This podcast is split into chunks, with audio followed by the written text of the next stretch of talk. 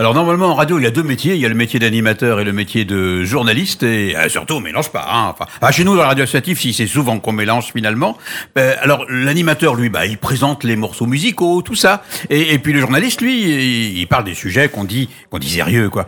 Eh ben là je vais laisser Delphine dans le rôle de la journaliste euh, qui reçoit maintenant Pierre Guénard jouer la rôle de des annonces comme on dit en radio parce que il y a un bon motif. Merci Eric. Euh, effectivement, désannoncer le morceau qu'on vient d'entendre juste avant, c'était Les Moissons sur l'album Les Conquêtes, euh, morceau signé euh, Radio Elvis. Et je reçois donc justement aujourd'hui Pierre Guénard, qui n'est autre que le chanteur et auteur de Radio Elvis. Bonjour. Bonjour à toi, bonjour à vous, pardon. Euh, je vous reçois pour le, premier roman Zéro Gloire paru aux éditions Flammarion. Alors Zéro Gloire, c'est l'histoire d'Aurélien Moreau, que tout le monde appelle Harry pour Harry Potter. Euh, il travaille chez McDo la nuit, dans une agence de pompes funèbres le jour. On le suit durant ses années d'adolescence, un peu la, la période préadulte. Et puis donc son objectif euh, principal euh, serait est de monter un groupe de musique, devenir célèbre. Et donc précisons que euh, peut-être justement euh, rappeler que vous êtes auteur-chanteur dans Radio Elvis et euh, on se demande si donc ce Zéro Gloire, ce premier roman, est un roman autobiographique ou faussement autobiographique. Euh, c'est complètement un roman euh, inspiré de ce que j'ai vécu. Alors c'est pas une autobiographie parce que euh, je, suis un peu jeune pour ça et puis c'est pas le propos, mais mais c'est vraiment inspiré de ce que j'ai vécu quand je vivais à Poitiers, que j'avais 19-20 ans et que je faisais ces petits boulots là justement. Je bossais la nuit au McDo et le jour aux pompes funèbres. Et je voulais raconter à travers Aurélien ces personnes dont on parle peu, qui sont issues de la classe moyenne et qui, qui font ces petits boulots-là qu'on ne voit pas, euh, qui sont confrontés à des choses euh, assez dures. Et, je voulais surtout parler de, de cette classe moyenne qui, a priori, n'a rien de spectaculaire parce qu'elle n'est ni très riche ni très pauvre. Et hum, ça concerne quand même beaucoup de personnes en France. Et, hum, et Aurélien, voilà, est confronté à, à la réalité de, de, de ce qu'est la vie de, de, de préadulte en faisant ses petits boulots dans des, dans des conditions pas toujours euh, très agréables. Et, et puis il y, a, il y a ses rêves de gloire en parallèle qui lui permettent de tenir, qui lui permettent d'avoir des, des envies et des envies d'ailleurs. Alors justement, il se passe pas énormément de choses en fait, de choses palpitantes euh, dans la vie d'Aurélien, en tout cas pas autant qu'il en attendrait. Euh, Est-ce que c'est l'époque qui a voulu ça? Est-ce que c'est le lieu là où il vit? Euh, Précisons, vous parliez de 20 ans, donc là on est en 2007 à peu près. Ouais. Ouais. Euh, bah en fait, Aurélien, il, il, il, rêve de gloire, il rêve d'être euh, comme Jim Morrison, par exemple, mmh. ses idoles. Et puis, euh, mais il est persuadé, il pense que pour, pour devenir ça, il faut faire partie d'une époque grandiose, comme les années 60, avec euh, des combats contre la guerre du Vietnam, avec des, la libération sexuelle, plein de choses comme ça, plein de grands combats, avec des mouvements, le mouvement hippie, le, le rock qui apparaît. Et lui, Aurélien, euh, il est dans une génération qui n'est pas du tout idéologisée, qui ne prend pas aucun combat.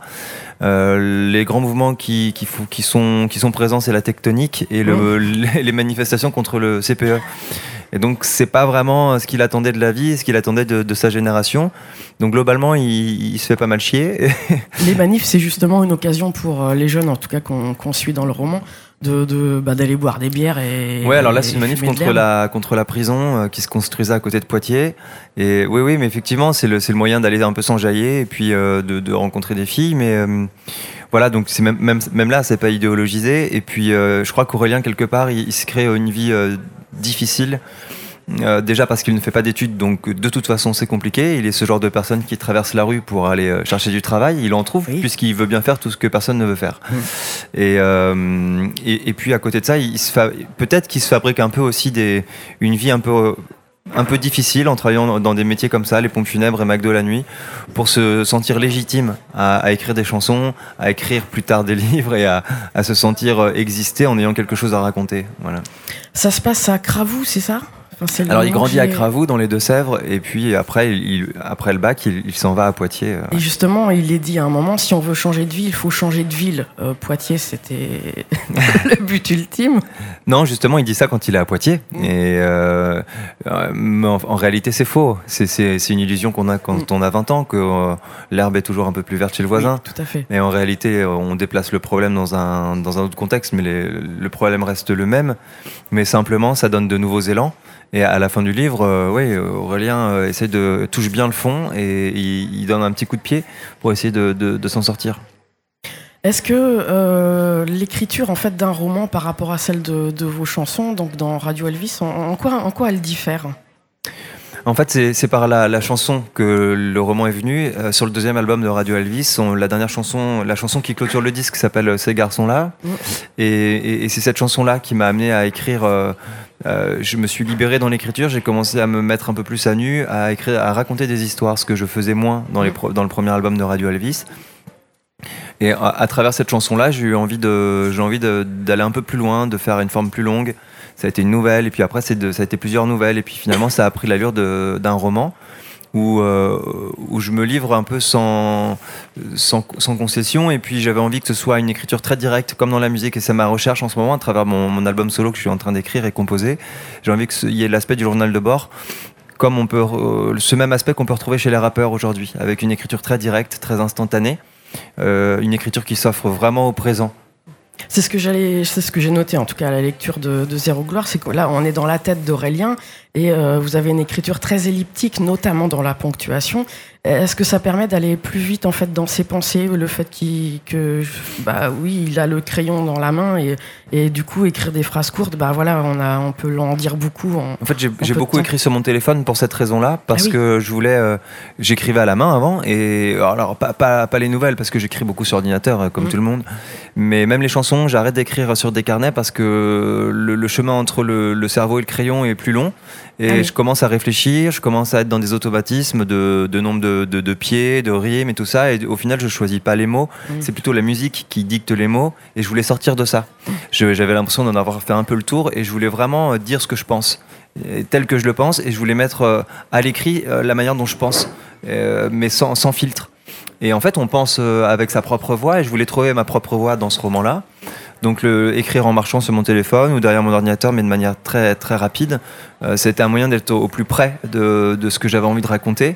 Et dès lors que je commençais à intellectualiser, je me perdais, j'arrivais pas du tout à mettre euh, les bons mots. J'avais vraiment l'impression que c'était plus moi. Et donc euh, je me faisais cet exercice de m'imaginer en train de parler à un copain et je transcrivais ce que je lui racontais. Encore une fois, une écriture en, peu de mots qui nous permet, nous, lecteurs, de néanmoins visualiser rapidement les scènes aussi. Et euh, on pourrait peut-être comparer, si on va dans la littérature britannique, à ce qu'on appelait le stream of consciousness. Là, on, arrive quand même à visualiser tout autant, mais avec vraiment un, échantillon de, ce que le personnage peut observer. Oui, j'aime bien, j'aime bien ça. de même que j'ai enlevé les négations, j'ai enlevé tout ça pour, mm. euh, pour être au plus près du, langage parlé. Et je voulais vraiment que ce soit, que ça provoque les mêmes images que quand on explique à un, copain ce qu'on a vécu. Mm. Souvent, on parle avec les mains. Et peut-être que ces phrases courtes remplacent les mains. Il y, a, il y a ce truc de punchline qui vient aussi de la musique, où j'écris euh, par des phrases courtes. J'aime bien l'idée, comme dans la littérature américaine que j'aime bien, comme Richard Brotigan ou Rick Moody. J'ai l'impression que euh, dans leurs romans, enfin, ou dans leur recueil de, nouvelles ou dans leurs romans, les chapitres sont souvent assez courts, avec un titre, comme des mm. petites nouvelles qu'on peut extraire. Et on n'a pas de mal à lire les, les, les, chapitres en dehors du roman. Et j'aime bien ça parce que aujourd'hui, on lit de manière plus fragmentée, on lit des choses plus courtes parce que on, on, on, consomme un peu mm. plus les objets culturels. Et j'aime bien cette idée-là. Et j'aime bien qu'un chapitre puisse être lu séparément du livre. Et j'aime aussi qu'une phrase puisse être extraite du, du, livre et soit, soit offerte comme une punchline un peu. J'aime bien, j'aime bien cette idée-là. Il y a, il y a le côté pop qui, à mon, sens, encourage la lecture aussi. Et je voulais vraiment que ce livre soit l'image de, de, ce que je lis, des romans courts. Je me suis mis à lire sur le tard. Mmh. Euh, et donc, je suis pas un grand, grand lecteur comme peuvent l'être plein d'autres gens que je connais. Je veux vraiment que ce soit un livre qui puisse être lu par. Euh, enfin, qui ne soit pas effrayant, pas excluant. Soit abordable. Soit abordable, ouais. Alors moi j'en ai extrait un mot, un mot que je ne connaissais pas, c'est pétrichor et j'adore. Ouais.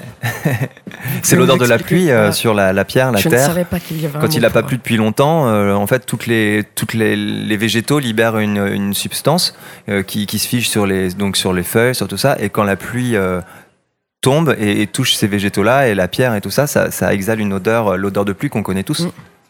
Vous avez plongé donc dans vos souvenirs pour euh, écrire Zéro Gloire. Combien de temps ça vous a pris pour euh, Ça a été un travail sur trois ans, mais euh, pas effectif. C'était un travail entrecoupé de paternité de, et puis de musique, parce mm. que j'étais encore en tournée avec mon groupe Radio Elvis, et puis j'ai entamé l'écriture de mon, mon, album solo. Donc ça a été, j'ai essayé de jongler avec tout ça. Et puis voilà. Euh, en parlant de Radio Elvis, justement, dans le roman Zéro Gloire, à un moment, euh, Aurélien se demande qu'est-ce que cela ferait de s'entendre à la radio. Alors ça fait quoi bah, ça, fait plaisir et, ce qu'il faudrait raconter, c'est cette espèce de banalité euh, par moment à s'entendre ça fait toujours plaisir et parfois, euh, parfois on n'y fait même plus trop attention. Alors je, parle comme si je passais sur toute la radio toute la journée, c'est pas le cas. Non, non, mais, mais euh, quand on est en promo, parfois on, on, on, fait plus attention et en revanche on y fait très attention quand on n'y est plus. Et je nous trouve plutôt ingrat là-dessus. Voilà. Est-ce qu'il y aura une suite à Zéro Gloire? J'espère. Euh, je continue d'écrire un peu tout le temps. Euh, J'essaie de pas trop me mettre d'objectifs parce que c'est le meilleur moyen de, de couper le, l'envie et j'ai pas envie que ça devienne un métier. Oui. parce que la musique euh, j'ai été confronté à ça où c'était devenu un métier sur le deuxième disque de Radio Elvis. Ça m'a beaucoup perturbé parce qu'on perd euh, on perd quelque chose je crois. Alors euh, je m'efforce avec mon projet solo et ce roman là de de ne rien attendre de professionnel à travers ça. Et là je mens complètement hein. vraiment euh, j'attends plein de choses mais j'essaie de, de prendre les choses simplement. J'essaie de de pas être dans une compétition avec moi-même, de pas être dans une compétition avec les autres, d'essayer d'être euh, présente. Et d'ailleurs sur les salons du livre, je suis très heureux parce que à travers les tables rondes, c'est vraiment l'occasion de rencontrer d'autres auteurs, de discuter. On discute en dehors et tout ça, ce qui n'est pas du tout le cas en festival en fait. On, on rencontre pas tellement les autres groupes, on, on se croise, mais on ouais. on les rencontre pas vraiment. On et puis de loin il y a et... beaucoup de compètes. Oui. voilà. Pierre Guénard, merci beaucoup. C'était donc euh, pour Zéro Gloire, euh, roman paru chez Flammarion. Merci. Merci à Delphine euh, de Cartable FM hein, pour cet entretien avec Pierre Guénard, donc euh, Radio Elvis. Hein, euh, voilà, précisons-le bien. Euh, il est 16h29 hein, actuellement, donc sur l'ensemble des ondes de, de, de, la Sarthe avec les radios associatives. Dans quelques instants, eh bien, on va s'approcher de 17h. 17h, ça pourrait être l'heure du thé. Et dans quoi est-ce qu'on prend le thé? Eh ben, on le prend parfois dans de la faïence. Vous voyez que c'est très, c'est très réfléchi nos programmes. Hein, c'est pas, c'est pas n'importe quoi, n'importe comment. Et on va retrouver Claude Brossier, interrogé par Bertrand Coudreau, qui nous parlera de la faïence retrouvée. Ça y est, vous avez compris le truc, c'est lourd. Hein